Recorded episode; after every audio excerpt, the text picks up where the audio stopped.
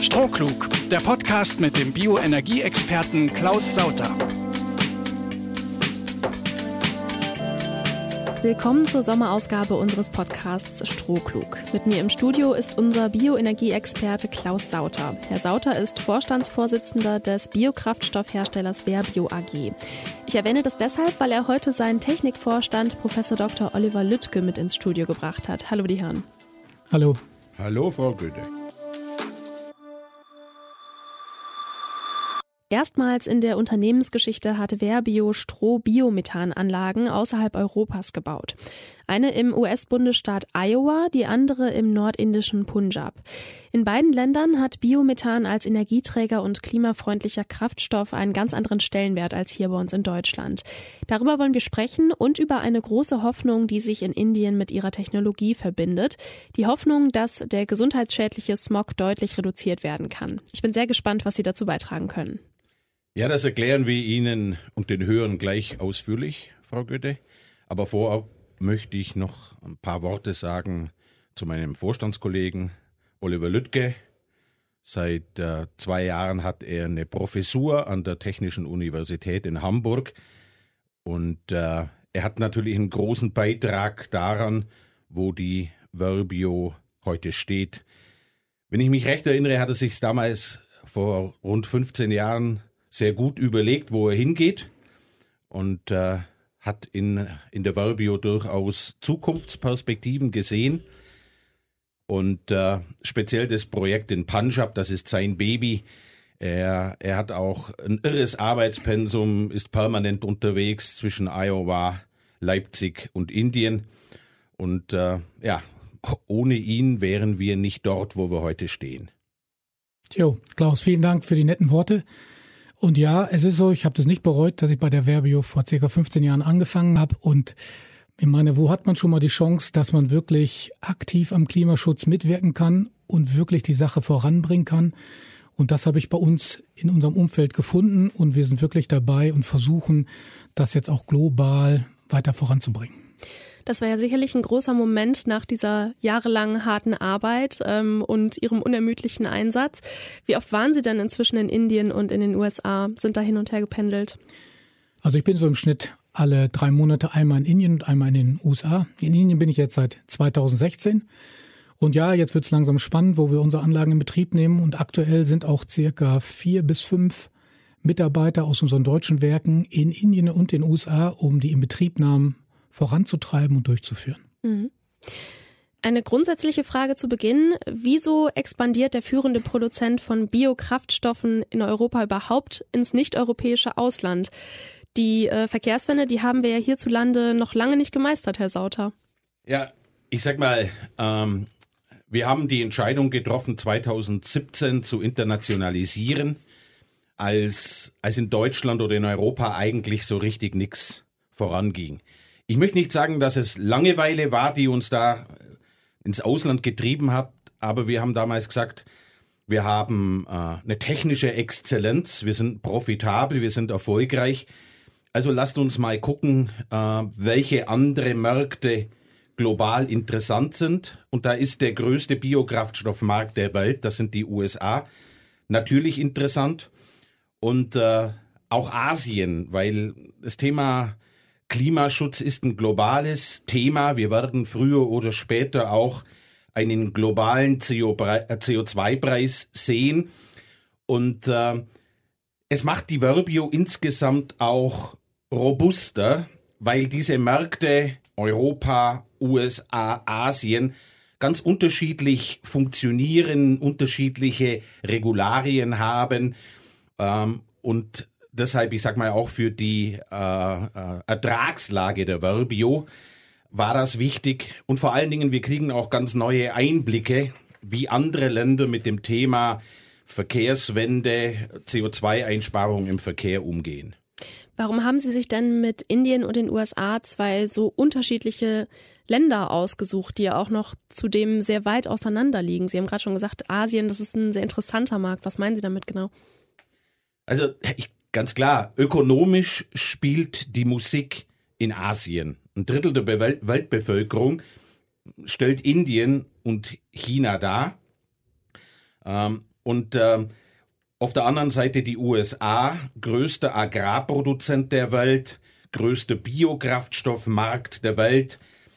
Und was mich zum Beispiel auch äh, sehr überrascht hat, ist der Pragmatismus der Amerikaner. Die gehen wesentlich ideologiefreier an das Thema ran und wenn die mal was verstanden haben, dann wird es auch ja sehr sehr pragmatisch umgesetzt.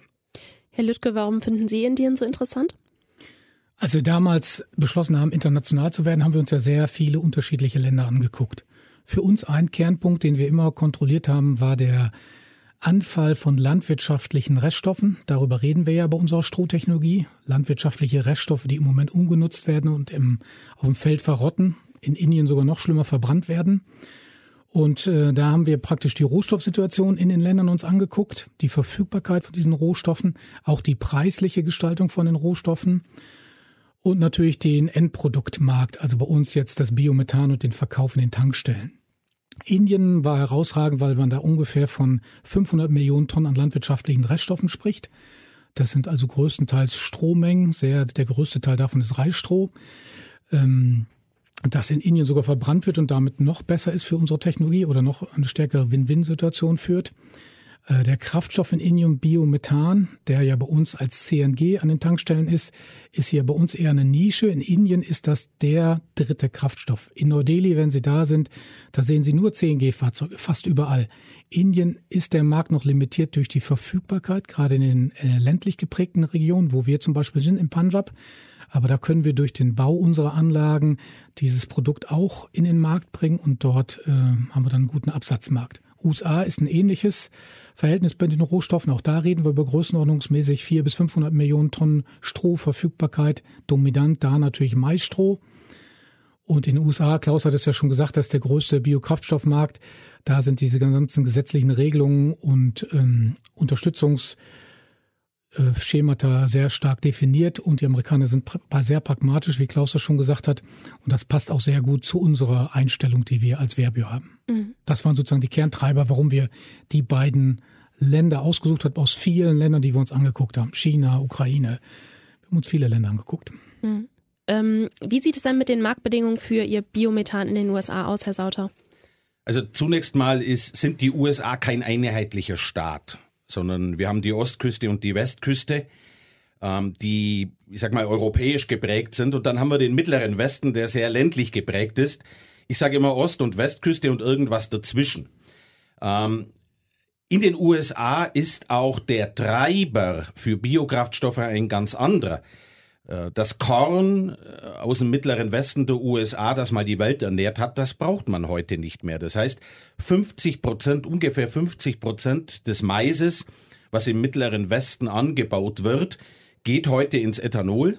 Da gibt es eine sehr, sehr hohe Dichte. Da stehen rund 200 große Ethanolanlagen in insgesamt sieben Staaten. Und äh, das bietet für uns sehr, sehr attraktive Möglichkeiten. Beim Thema Biomethan als Kraftstoff. Da reden wir ja schon lange darüber, aber jetzt sehen wir dort überall den Durchbruch. In Europa, in den USA, in Asien. Und durch die Möglichkeit, dass man Biomethan auch verflüssigen kann, also in flüssiger Form, sehen wir auch zunehmend einen globalen Megatrend kommen. Bio-LNG ist die ökonomischste und ökologischste Art, die CO2-Emissionen im Verkehr zu reduzieren. Europa setzt meines Erachtens zu sehr auf die Elektrifizierung. Ähm, deshalb ist es für uns wichtig, dass wir uns andere Märkte anschauen und die Amerikaner sind, was das Thema Erdgas und Biomethan als Kraftstoff betrifft, schon viel, viel weiter als wir. Das ist ja auch so ein Irrglaube, dass wir immer meinen, wir sind hier in Europa die, die Trendsetter. Die Amerikaner sind da viel weiter. Wir lernen dort sehr viel. Und äh, unser Ziel ist es auch, diesen globalen Megatrend Bio-LNG aktiv mitzugestalten. Und da bieten uns eben diese, diese Märkte in den USA, aber auch in Asien hervorragende Voraussetzungen. Mhm. Donald Trump leugnet ja bekanntermaßen den Klimawandel. Wie hat denn die Ära Donald Trump in äh, den USA Ihr Projekt beeinträchtigt, Herr Sauter? Ja, ich meine, Klimaleugner, genauso wie Covid-Leugner gibt es überall in der Welt. Donald Trump war nur ein extremes Beispiel. Und wir sehen ja auch bei den Entwicklungen hier in Europa dieses Auf und Ab der letzten 20, 25 Jahre, wenn es um das Thema Klimaschutz ging. Donald Trump war Präsident in den USA, aber wichtige Staaten wie Kalifornien oder, oder New York, die haben trotzdem ihre, ihre Strategie, um die, um die Emissionen im Verkehr zu reduzieren, weiterhin durchgesetzt.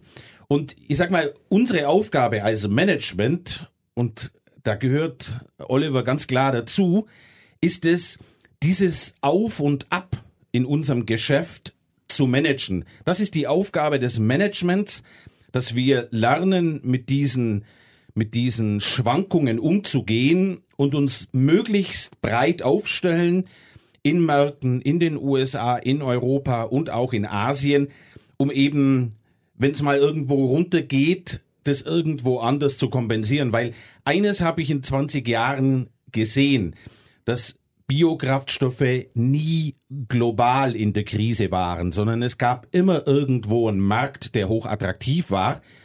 Äh, und das ist, wie gesagt, unser Ansatz als Management, dass wir da die richtigen Weichen stellen und gucken, dass wir eine Kontinuität in unser Geschäft kriegen und auch eine Kontinuität für unsere Mitarbeiter, dass die auch wissen, dass sie zukunftsfähige und, äh, und interessante Arbeitsverhältnisse haben. Wie war das in Indien, Herr Lüttke? Gab es da politische Hürden? Indien ist sicherlich nicht so weit äh, wie Amerika mit dem Biokraftstoffmarkt, aber für den indischen Staat sind natürlich diese Biokraftstoffe, die wir da herstellen, aus den landwirtschaftlichen Reststoffen, ein, ein gigantisches Potenzial, das sie einfach in ihrem Staat haben, weil der indische Staat 85 Prozent seines Ölbedarfes importieren muss und dafür sehr teure Devisen ausgibt. Es gibt immer so den Daumenwert, dass man sagt, wenn der Ölpreis um einen Dollar steigt, dann gibt der indische Staat eine Milliarde bis 1,5 Milliarden mehr Geld in Devisen aus für die E-Ölmengen. Die 500 Millionen Reststoffe, die in Indien vorhanden sind, die ich vorhin schon erwähnt habe, die würden es natürlich ermöglichen, 70, 80 Prozent dieser Menge komplett durch diese Biokraftstoffe zu ersetzen was natürlich noch ein weiter Weg ist, aber der indische Staat sieht natürlich dieses Potenzial und weiß, wie wichtig das ist für ihn, dieses Potenzial zu heben, weil er natürlich auch auf diese Devisen angewiesen ist, um die in anderen Bereichen zu investieren. Dazu kommt noch, dass man äh, mal so ein Daumenwert, Indien ist ja ungefähr so groß wie Europa, hat 1,3 Milliarden Menschen, Einwohner. Äh, Europa ist, hat ungefähr 450 Millionen Einwohner. Und der indische Pkw-Markt zum Beispiel ist ungefähr so, dass man jährlich dort vier Millionen Pkws kauft. Das ist ungefähr so groß wie der deutsche Markt. Daran sieht man nur, über welches Wachstum die Inder sprechen und natürlich auch über welche Probleme sie da sprechen in der Zukunft, um diese riesigen Mengen an Öl zu bekommen. Deswegen ist natürlich dieser Biokraftstoff wäre für sie eine perfekte Lösung und dementsprechend unterstützt der indische Staat uns auch. Aber es ist so, dass natürlich diese Gesetzgebung alle relativ neu sind und viele von denen auch darauf beruhen, dass wir uns zusammensetzen mit den indischen Behörden und ähm, ihnen sozusagen unsere Sichtweise darstellen, äh, die und was man machen muss, damit es zu einer Multiplikation dieser Technologie in Indien kommen würde. Mhm. Äh, kann man sagen, dass die Rahmenbedingungen für die CNG-Mobilität außerhalb Europas sehr viel besser sind und Deutschland die Chancen für eine schnelle Dekarbonisierung des Verkehrssektors jetzt gerade verschläft, Herr Sauter? Ich würde nicht sagen, dass die anderen Märkte wesentlich interessanter sind für CNG. Ich möchte vielleicht da nochmal anknüpfen an dem, was Oliver gesagt hat. Nach China ist Indien der größte Rohölimporteur der Welt. Und mit diesem Potenzial im Land kann man einen Großteil der Rohölimporte substituieren. So, und was wir auch gelernt haben, ist, der indische Autofahrer ist sehr, sehr preissensitiv. Das gilt für uns in Europa nicht. So, jetzt ist Europa nicht der Nabel der Welt. Uh, Oliver hat's erklärt. Wenn man es mal vergleicht, der Pkw-Markt ist vergleichbar mit Deutschland. Es leben aber rund 18 Mal so viele Menschen äh, in Indien wie in Deutschland. Und äh, wenn wir da ähnliche Zulassungsraten hätten, dann reden wir hier über 70, 80 Millionen Pkw was die kaufen würden. Das ist ja irre. Da muss man ja froh sein, dass die das nicht machen. Ansonsten wäre ja der Planet schon langst kollabiert. Also was in Indien ganz klar für Biomethan spricht, ist, dass es preisgünstig ist. Die Inder können sich Ideologie an der Stelle überhaupt gar nicht leisten, sondern es geht hier um eine preisgünstige Lösung.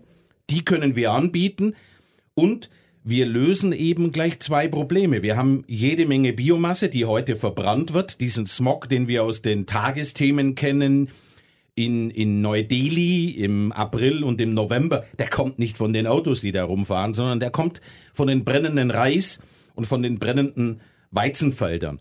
So, und das ist eigentlich der Knackpunkt. Wir lösen zwei Probleme äh, mit unserem Biomethan. Die hören auf, ihr Stroh abzufackeln und gleichzeitig können wir einen preisgünstigen Kraftstoff bereitstellen.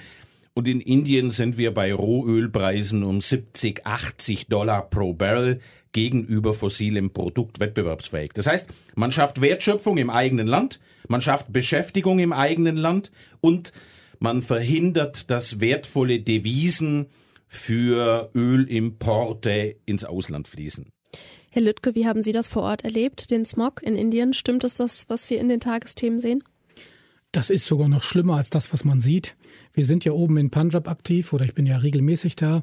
Und das ist so, dass während der Erntezeit im Oktober, also September bis November, wo alle Reisfelder brennen, praktisch dort oben Zustände sind, wo sie kaum Auto fahren können, weil überall Rauch ist. Mhm. Zum Beispiel hatten wir damals das Grundstück gekauft und da mussten wir den Unterschreibung des Kaufvertrags verschieben, weil unser Anwalt einen Unfall hatte in diesem Rauch. Zum Glück war es nur ein, ein Sachschaden, aber das zeigt nur, worüber Sie da reden. Und es ist wirklich so, dass riesige Rauchschwaden nach Neu-Delhi ziehen und da für eine massive Luftverschmutzung führen und da auch zu einer massiven Erhöhung der Atemwegserkrankungen führen in der Bevölkerung, was auch bekannt ist. Also die Inder wissen, was dieses Problem ist, was sie da haben. Und dementsprechend haben sie natürlich auch großes Interesse daran. Und ähm, es ist einfach von der Dimension her so, wie man es bei uns gar nicht vorstellen kann. Es ist nicht ja nicht nur im Punjab, sondern es ist ja praktisch in allen Reisanbaugebieten. Das sind ungefähr sechs, sieben Bundesstaaten von Indien, wo massiv Reis angebaut wird, wo das auch überall stattfindet. Also es hat wirklich eine apokalyptische Ausmaße, diese Verbrennung. Und es ist wirklich eigentlich unglaublich, was da passiert. Mhm. Genau. Ich sag mal, die Chinesen können froh sein, dass da die Berge dazwischen sind, sonst würde der ganze Rauch auch rüber nach mhm. China ziehen. Mhm.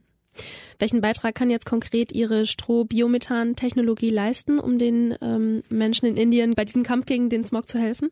Unsere Technologie wäre natürlich die perfekte Lösung für diese Behebung des Problems. Wir sammeln ja das Reisstroh auf, es wird nicht verbrannt. Wir verwandeln es in einen Biokraftstoff, Biomethan um.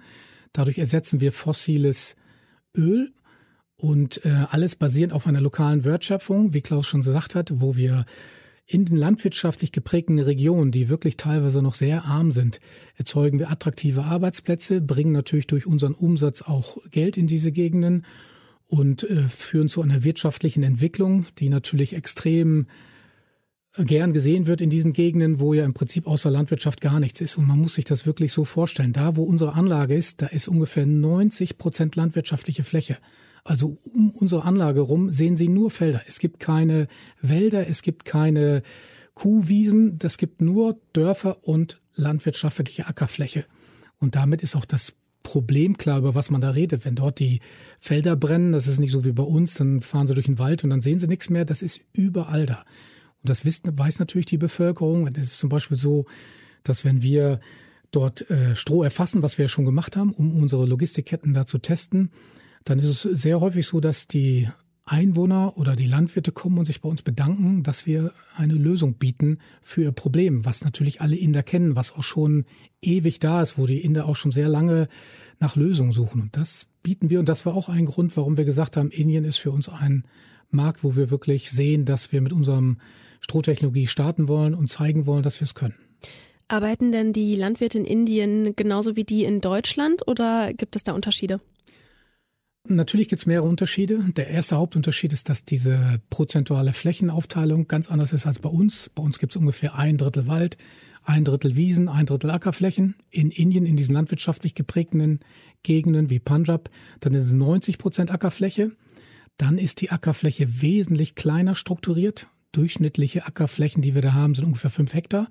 Das heißt, für eine unserer Anlagen, die ungefähr 100.000 Tonnen Stroh verbraucht, brauchen wir ungefähr 10, müssen wir mit 10.000 Landwirten zusammenarbeiten.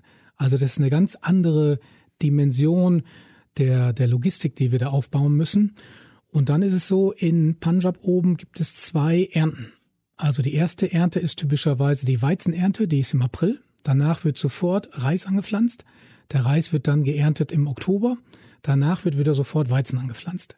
Und um diese enge Zeitfolge der Anpflanzung zu ermöglichen, muss halt das Stroh verbrannt werden, damit der Landwirt in der Lage ist, sofort wieder sein nächstes Produkt anzupflanzen. Das führt zu dem Nachteil, dass die Bodenqualität sich verschlechtert mit der Zeit, weil bei der Verbrennung die mineralischen Stoffe, die im Stroh enthalten sind, praktisch für den Boden unverfügbar gemacht werden. Sie nehmen praktisch eine Form an, die von Bakterien nicht mehr aufgenommen werden kann.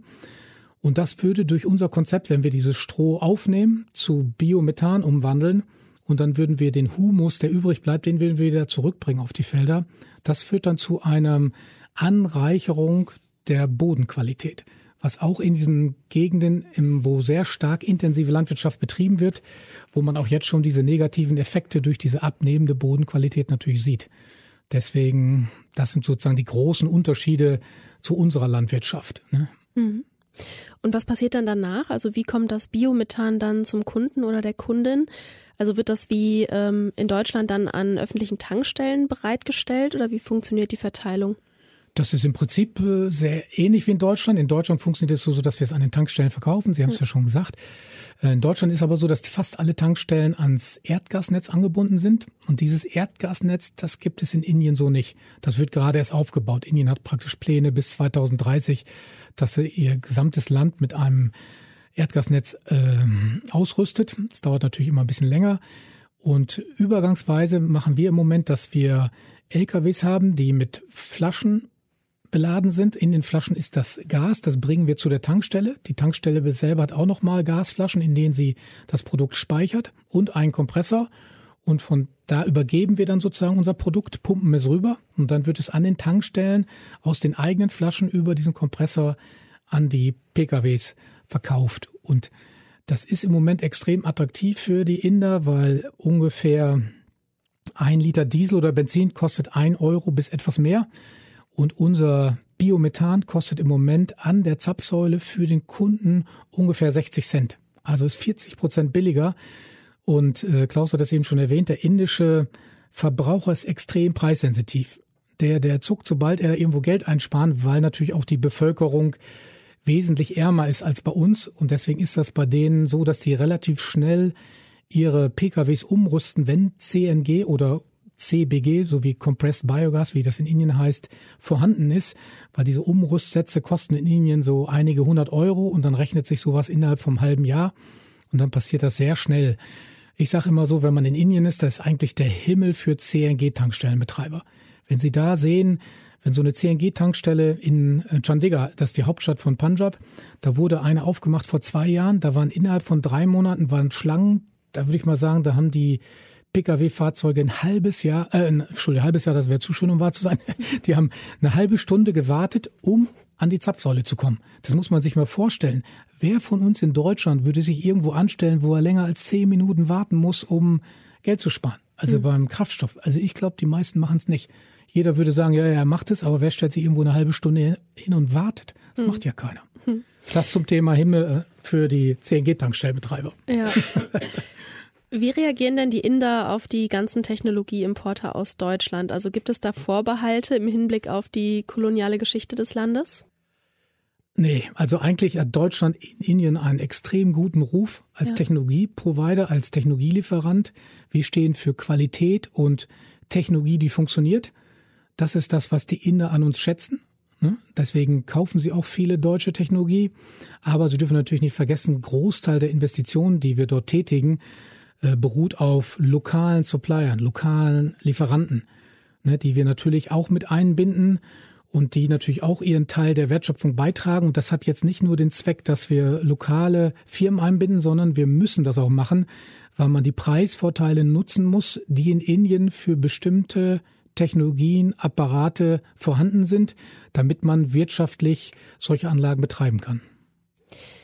Herr Sauter, wie ist das in den USA? Welche Erfahrungen haben Sie da gesammelt? Sind die Amerikaner aufgeschlossen gegenüber den deutschen Technologien oder gilt da auch America First? Also America First gilt immer.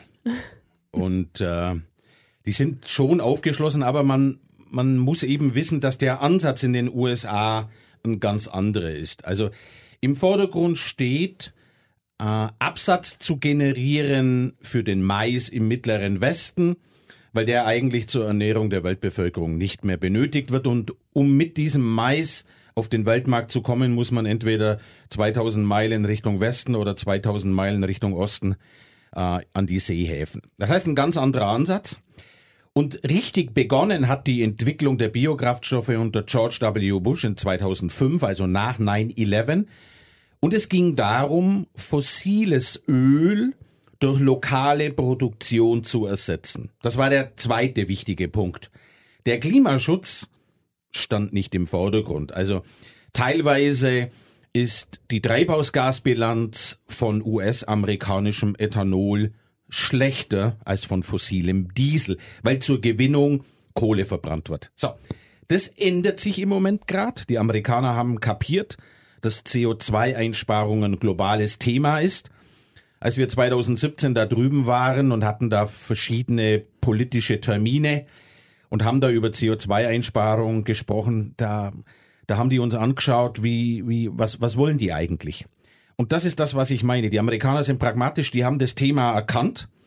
Und die Amerikaner haben da ganz klar einen Wettbewerbsvorteil und den wollen die auch nutzen.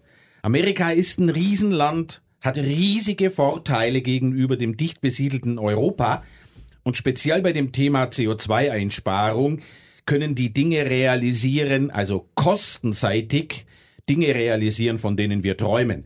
Also das wird noch eine ganz, ganz spannende Geschichte, wie das weitergeht, wenn wir irgendwann mal einen globalen CO2-Preis haben. Ich bin der Meinung, dass niemand CO2 effizienter äh, Biomasse äh, in Energieträger umsetzen kann, als es die Amerikaner können.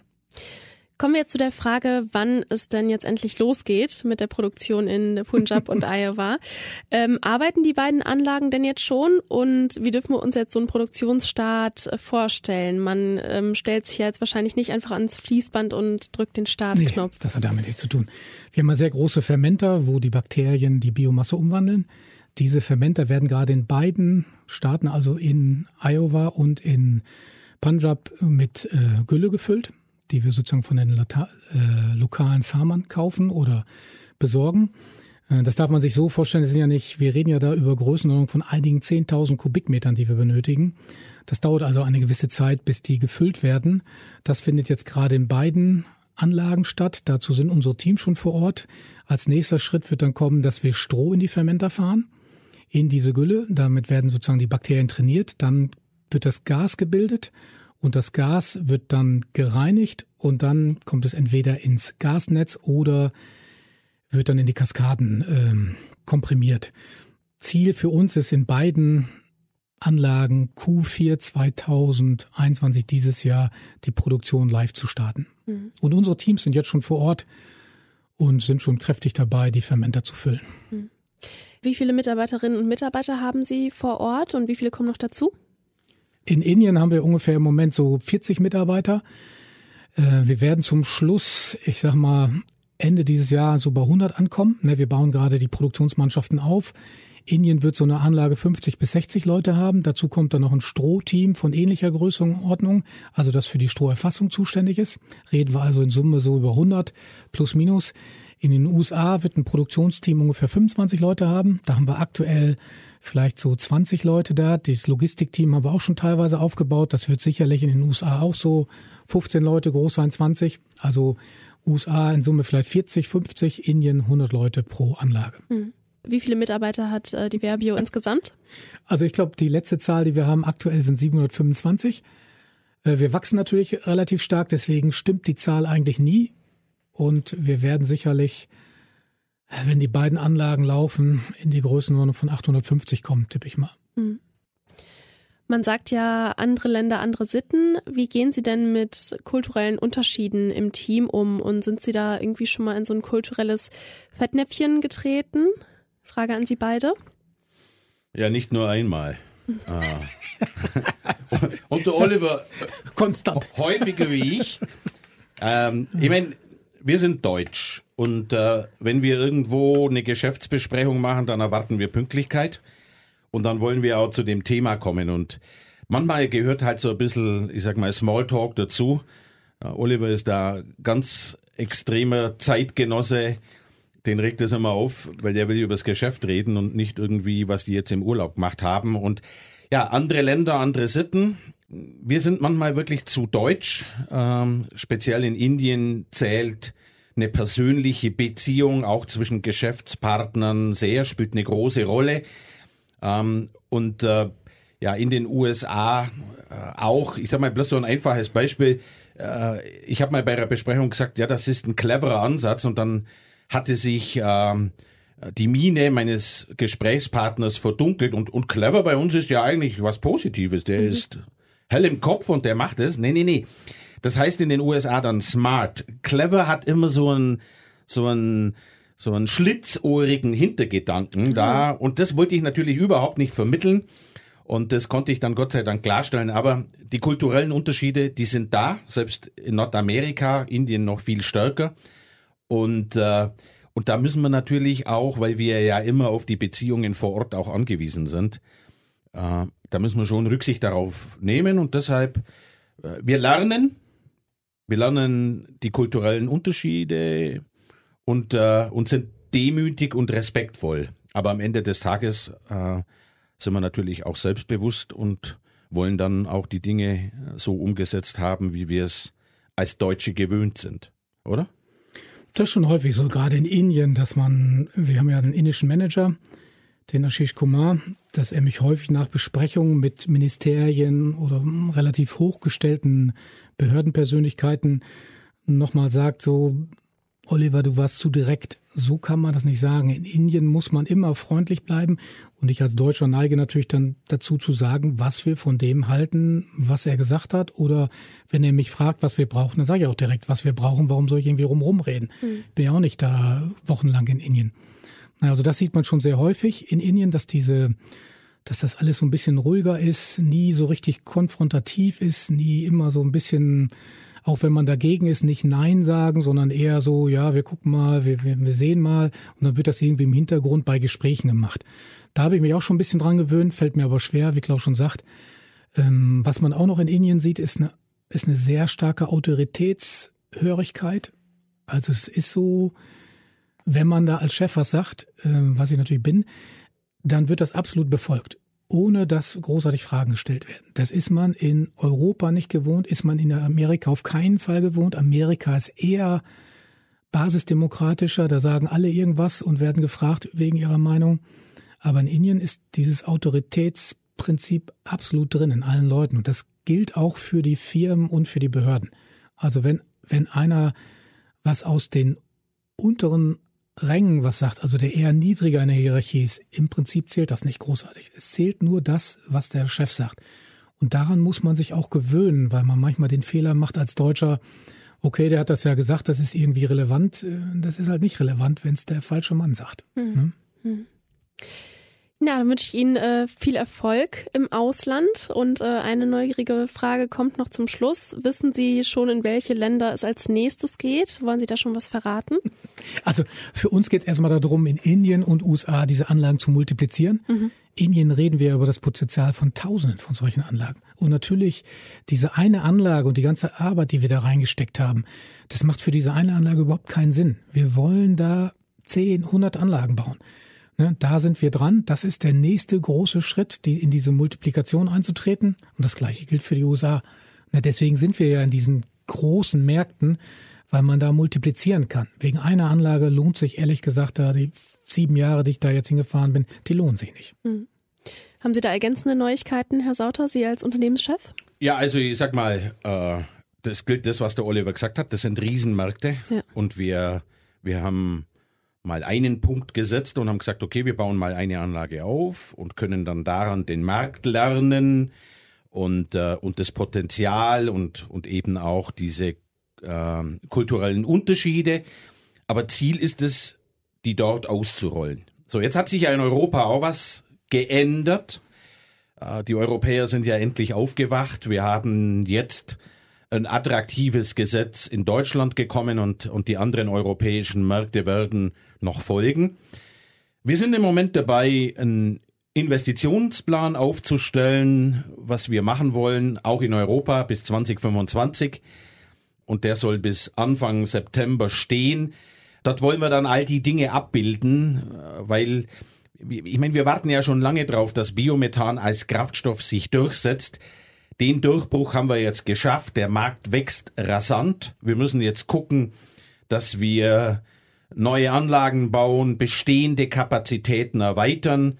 Da ist vor allen Dingen der Oliver gefragt, der arbeitet im Moment an dem, an dem Plan, weil wir müssen ja auch wissen, welche Größenordnungen an Kapital dafür notwendig ist. Und das wird ein großer Plan sein, ein sehr großer Plan. Ich würde mal sagen, das wird die größte Ex Expansion der Verbio, seitdem sie besteht. Und er wird Europa abbilden, Deutschland, äh, auch Nordamerika, in Asien müssen wir gucken, wie wir da weiterkommen. Und äh, ja, was wir dafür natürlich auch brauchen, ist nicht nur Kapital, sondern wir brauchen engagierte Mitarbeiter und speziell an die Fridays for Futures gerichtet, an die junge Generation, junge Ingenieure, nicht nur auf die Straße gehen, sondern aktiv was unternehmen, äh, aktiv gegen den Klimawandel arbeiten. Äh, wir sind ein attraktives Unternehmen, Verbio, wir sind global aufgestellt.